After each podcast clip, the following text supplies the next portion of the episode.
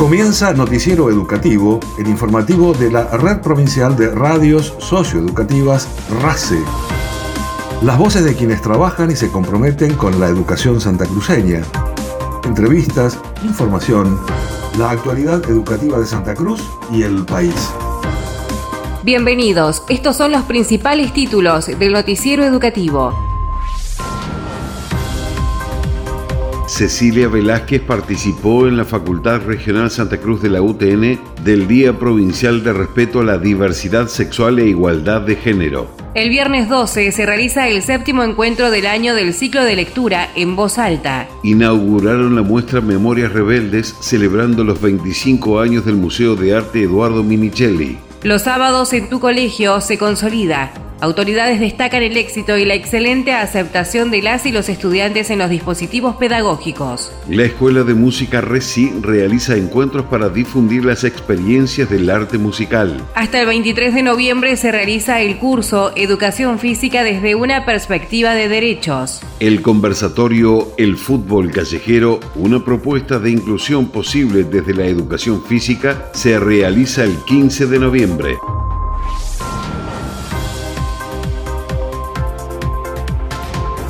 La UTN, Facultad Regional Santa Cruz, conmemoró el Día Provincial del Respeto a la Diversidad Sexual e Igualdad de Género, con una ceremonia en la que se instaló formalmente el Banco de la Diversidad con una placa que recuerda esta fecha provincial. Participaron del evento la presidenta del Consejo Provincial de Educación María Cecilia Velázquez, Nadia Estrada, secretaria de Estado de Derechos Humanos, Oscar Cantos, secretario de Estado de Cultura, funcionarios, referentes de espacios de diversidad y género e invitados especiales. El decano de la facultad, el licenciado Sebastián Puig, expresó que nuestro espacio siempre lucha por otorgar más derechos esta universidad es una universidad obrera, por eso estamos orgullosos y orgullosas de poder poner nuestro granito de arena y hacer visible el respeto a la diferencia. María Cecilia Velázquez agradeció poder estar acompañando esta jornada y expresó que esto es dar testimonio cotidiano de que creemos profundamente en la igualdad. Nadie es superior ni tiene derecho a oprimirnos. Esto es, en definitiva, construcción de humanidad, señaló la presidenta del Consejo Provincial de Educación.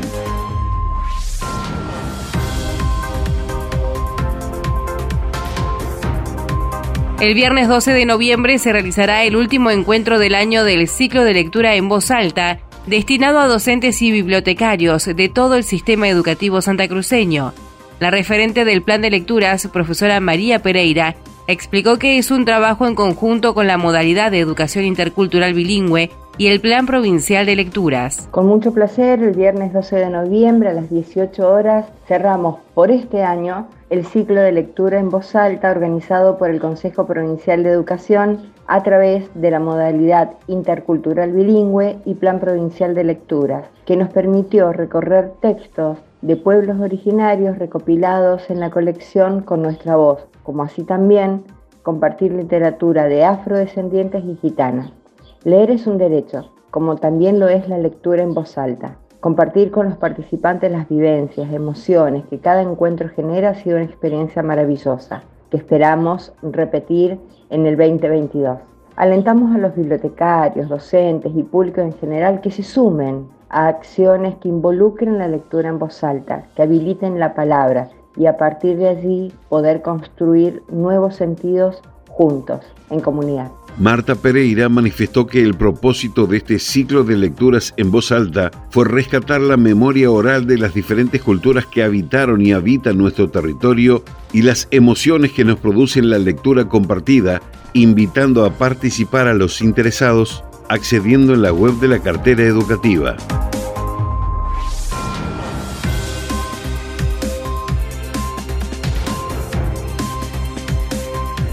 La coordinadora del Museo de Arte Eduardo Minichelli, licenciada Bettina Muruzábal, destacó la importancia de la muestra Memorias Rebeldes, que se exhibe presencialmente todos los días, a excepción de los lunes, con motivo de celebrar los 25 años de su creación. Estamos celebrando los 25 años del Museo de Arte Eduardo Minichelli con la muestra Memorias Rebeldes. Es una muestra que trata sobre las huelgas obreras del 21 y que tiene un grupo de artistas de las dos Patagonias, tanto argentinas como chilenas.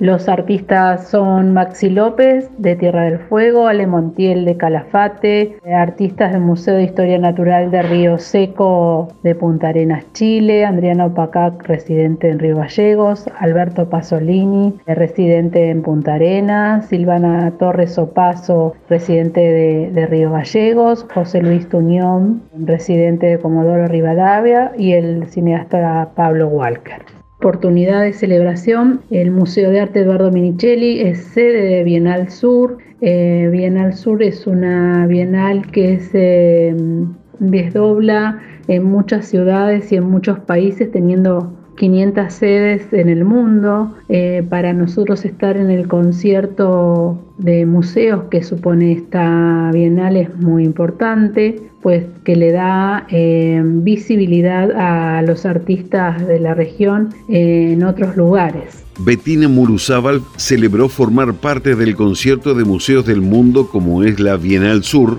e indicó que con la inauguración de la muestra que se exhibe de martes a domingos también se conmemoran las huelgas patagónicas.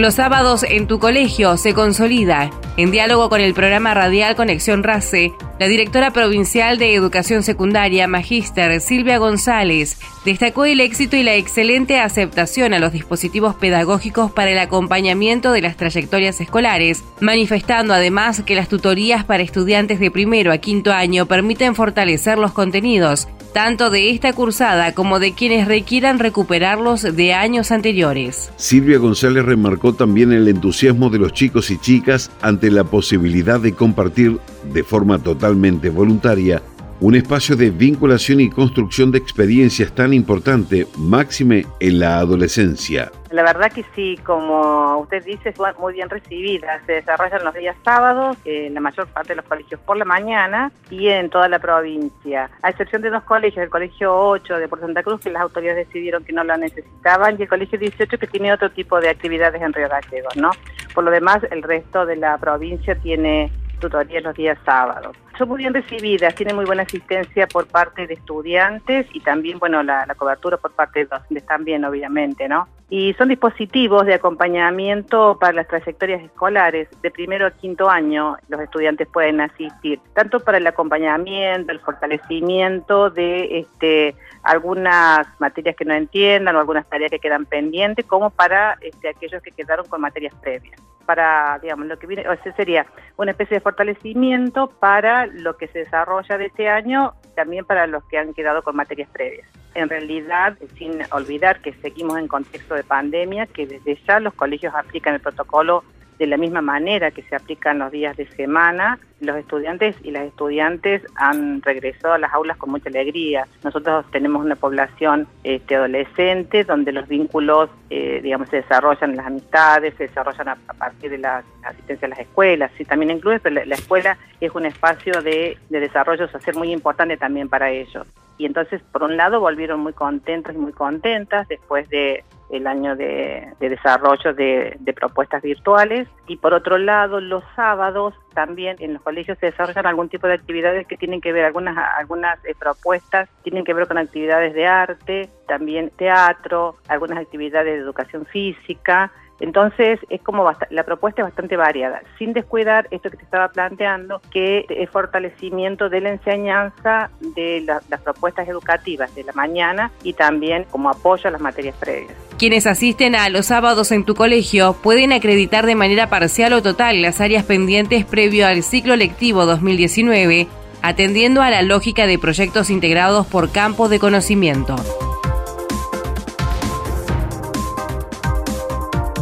El programa Acompañar Puentes de Igualdad y la Escuela de Música RECI impulsaron la iniciativa Una tarde distinta en la escuela primaria número 63 de Río Gallegos, en la que realizaron jornadas de actividades recreativas, educativas y artísticas para las y los estudiantes. La vicerrectora de la Escuela de Música RECI, profesora Susana Peralta, explicó que los encuentros también sirvieron para difundir la experiencia de la Escuela de Música. Quería contarles las acciones que se desarrollaron la semana pasada entre el Plan Acompañar y la Escuela Provincial de Música RECI eh, en su sede que queda en el barrio Belgrano, en la escuela número 63 de la ciudad de Río Gallegos. Se articularon algunas acciones que tenían que ver con convocar a los chicos de la zona y a los chicos de la escuela primaria donde funciona la escuela y en esa convocatoria los chicos venían a partir de las 6 de la tarde a participar de juegos y luego emprendían con todo el personal de la Escuela de Música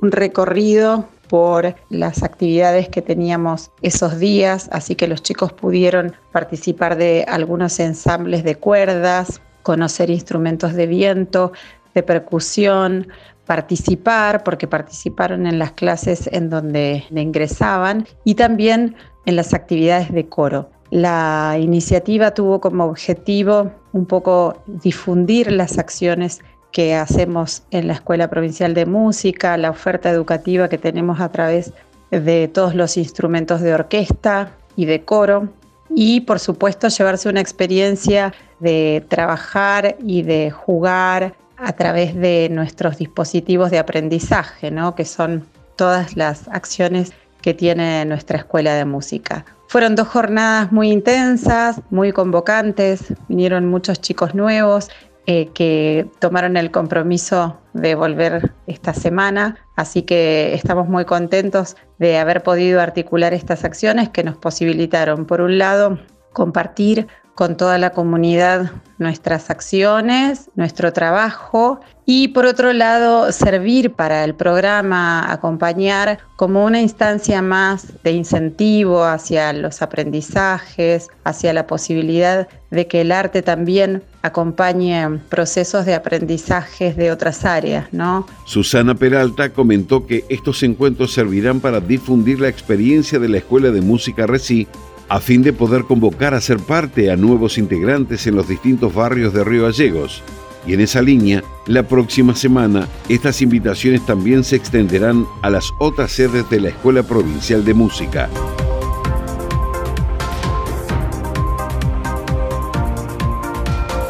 La Coordinación de Ciencia y Tecnología, en articulación con la Dirección General de Educación Especial, llevaron a cabo una propuesta con el propósito de profundizar el uso de las tecnologías en las trayectorias educativas como herramientas para el aprendizaje y analizar su consecuencia en la vida cotidiana de los y las estudiantes.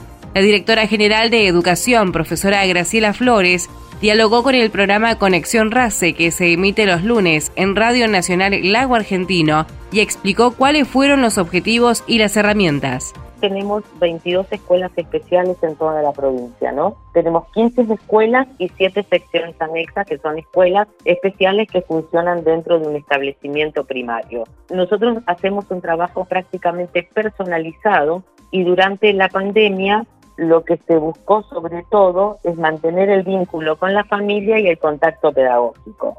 Esto a nosotros nos ha servido, nos ha servido mucho porque hemos podido entrar a los hogares desde otro lado, ¿no? Y nos permitió poder conocer más a fondo cada situación particular. Si bien nosotros particularmente siempre estamos abordando cada situación en particular, la pandemia nos permitió poder afianzar más ese vínculo. Obviamente esto llegaron muchas cosas nuevas que llegaron para quedarse y nosotros seguimos intensificando tanto la capacitación de los docentes como a su vez trabajar con los otros niveles y modalidades del sistema educativo para dar a conocer todo este tipo de herramientas. Porque hoy, en este nuevo paradigma que hay de la educación especial o de las discapacidades del modelo social, nosotros tenemos que apuntar hacia una inclusión de todos y todas a los niveles obligatorios. Y esto nos, va, nos permite poder realizar propuestas diversificadas donde pueda, se pueda trabajar en forma conjunta el maestro de la modalidad de educación especial con el maestro de grado, del grado de pertenencia de ese alumno que está en proceso de inclusión. A partir de eso, la idea es poder brindar todo este tipo de herramientas, toda esta batería de herramientas que tenemos para que sean manejadas por todos, no solamente por la modalidad porque hoy nosotros apuntamos a aulas inclusivas, ¿no? Graciela Flores comentó con felicidad que el pasado mes de marzo se aprobó un importante instrumento jurisdiccional, documento y herramienta política que se enmarca en la posición que tiene este gobierno respecto al sistema educativo.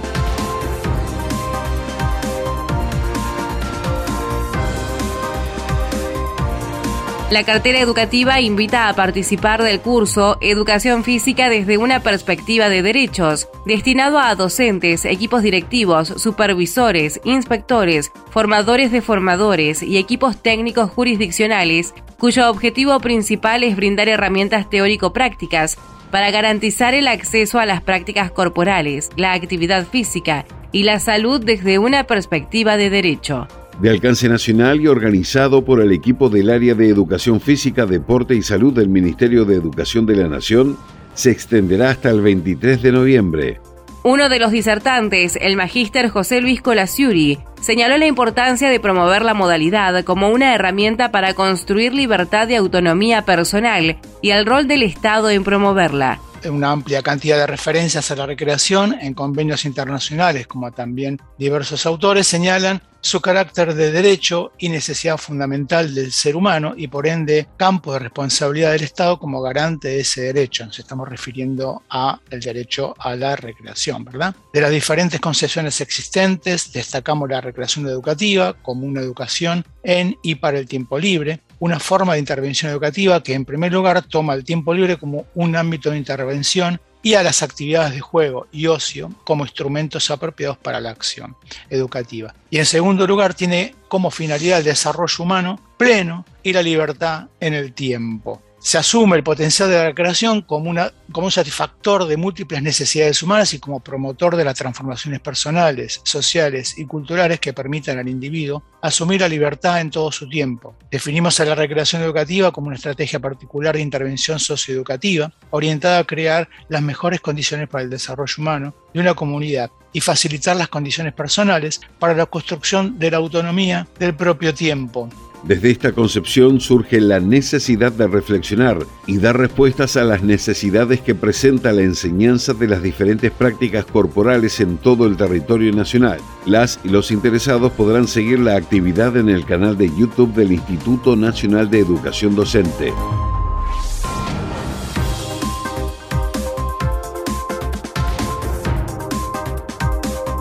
La Dirección General de Educación Física organiza el 15 de noviembre el conversatorio El fútbol callejero, una propuesta de inclusión posible desde la educación física, dirigido a profesores de educación física de todos los niveles, organizaciones sociales, referentes barriales, merenderos y ludotecas, y apunta a generar espacios de encuentro, recreación y deporte en el contexto particular de COVID-19. Participarán de este encuentro profesores y alumnos de la Escuela Laboral Domingo Sabio, que llevan adelante proyectos de fútbol callejero como propuesta pedagógica de inclusión educativa, demostrando que otros aprendizajes son posibles en espacios públicos, contribuyendo al desarrollo integral y colectivo estudiantil y aportando nuevas miradas sobre la educación física más allá del gimnasio escolar.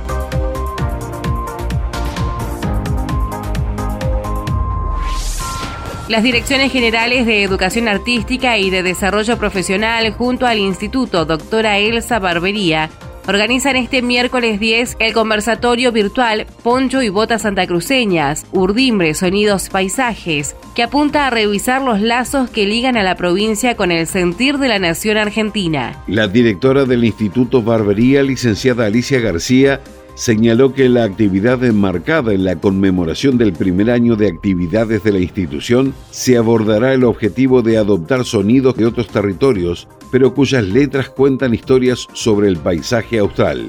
Esta actividad que organizamos de manera conjunta entre el Instituto Elsa Barbería y la modalidad artística se hace como una reflexión y un modo de estar presente en el Día de la Tradición Argentina. Por eso, además, bueno, Hemos convocado a, culto, a nuestros cultores, ya sean músicos o artesanos, para poner en, en una trama, en una urdimbre, distintas expresiones culturales de Santa Cruz, como es el poncho santacruceño, que es muy eh, extraño y desconocido para gran parte de la comunidad, cómo se gestó, qué cosas se unen en ese producto, en qué momento surge, esa es una parte de la presentación. Las botas tienen que ver con la confección de botas de potro hechas eh, con guanaco por parte de una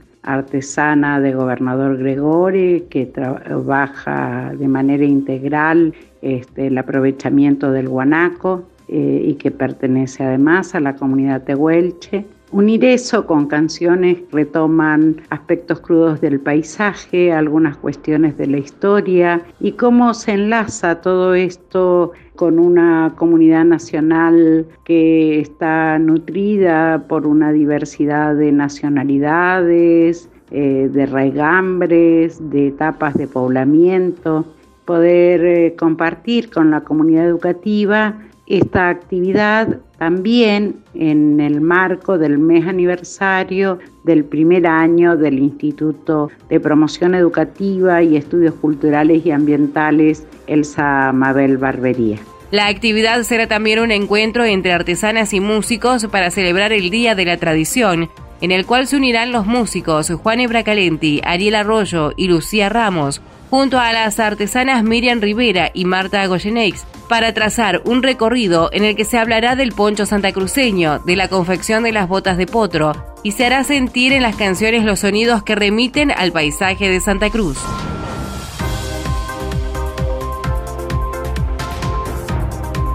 La cartera educativa invita a participar del seminario Inclusión, Igualdad y Responsabilidad Pedagógica en la Postpandemia, que forma parte del Programa Nacional de Formación Permanente Nuestra Escuela, para reivindicar el compromiso y responsabilidad asumida por las y los docentes de nuestro país para el sostenimiento de la enseñanza y el vínculo pedagógico con el fin de garantizar continuidad pedagógica en tiempos excepcionales. A cargo de la magíster Adriana Fontana, la actividad está destinada a docentes involucrados en programas y proyectos socioeducativos, referentes y equipos técnicos de programas nacionales y jurisdiccionales abocados a la tarea de revinculación pedagógica de niños, niñas y adolescentes. A partir de una primera clase virtual propone un recorrido con recursos multimedia, una clase sincrónica y una actividad de cierre para abordar las inquietudes que expresan los desafíos de la post-pandemia. Se trata de conocer cómo las acciones de los programas socioeducativos pueden fortalecer una escuela que se renueva y a su vez se consolida como espacio, tiempo y materia Encuentro entre generaciones convocadas a estudiar el mundo. ¿Cuáles son las posibilidades de una escuela inclusiva que, fortalecida con las acciones socioeducativas, revincula a las y los estudiantes con el saber escolar? La inscripción se encuentra abierta hasta el 10 de noviembre. Nacionales. El presidente Alberto Fernández, el jefe de gabinete Juan Mansur y los ministros de Educación Jaime Persic y de Ciencia, Tecnología e Innovación Daniel Filmus participaron del cierre de Argentina 2030, los desafíos de la ciencia y la tecnología. En la jornada, organizada en el Centro Cultural Néstor Kirchner y de la que participaron más de 800 profesionales, se debatieron los desafíos presentes y futuros que debe afrontar nuestro país para superar problemas estructurales. El presidente Fernández aseguró que la educación, la ciencia y la tecnología en la Argentina tienen un destino maravilloso para lo cual hay que dotarlas adecuadamente de recursos. La Argentina tiene un destino maravilloso si es que nos ponemos nosotros la idea de que en la ciencia, en la educación, el conocimiento, la ciencia y la tecnología están la fortaleza de las naciones, no están en otro lado. Siempre pongo el mismo ejemplo. Podemos nadar en una laguna de petróleo, pero si no tenemos la tecnología para sacarlo, gran parte de esa riqueza la perdemos en regalías, en derechos que, no son, que debemos pagar para sacar ese recurso. Y nosotros lo que tenemos que garantizarnos es que no nos sorprenda una nueva oportunidad sin que estén nuestros científicos trabajando para aprovechar esas oportunidades. Eso es lo que tenemos que hacer. Y por eso tenemos que dotar de recursos a la ciencia y la tecnología como dotamos de recursos a la educación. No hay otro modo.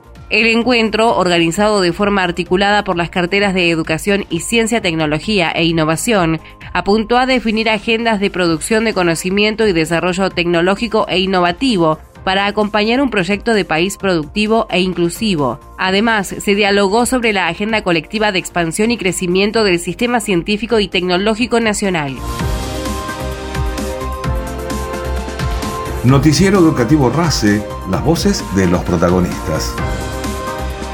Noticiero Educativo se elabora con información propia, aportes de las áreas de prensa del Consejo Provincial de Educación y el Gobierno de Santa Cruz, Ministerio de Educación de la Nación y portales educativos.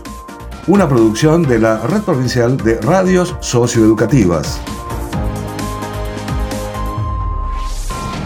Noticiero Educativo RACE, una producción integral del equipo de la Red Provincial de Radios Socioeducativas de Santa Cruz.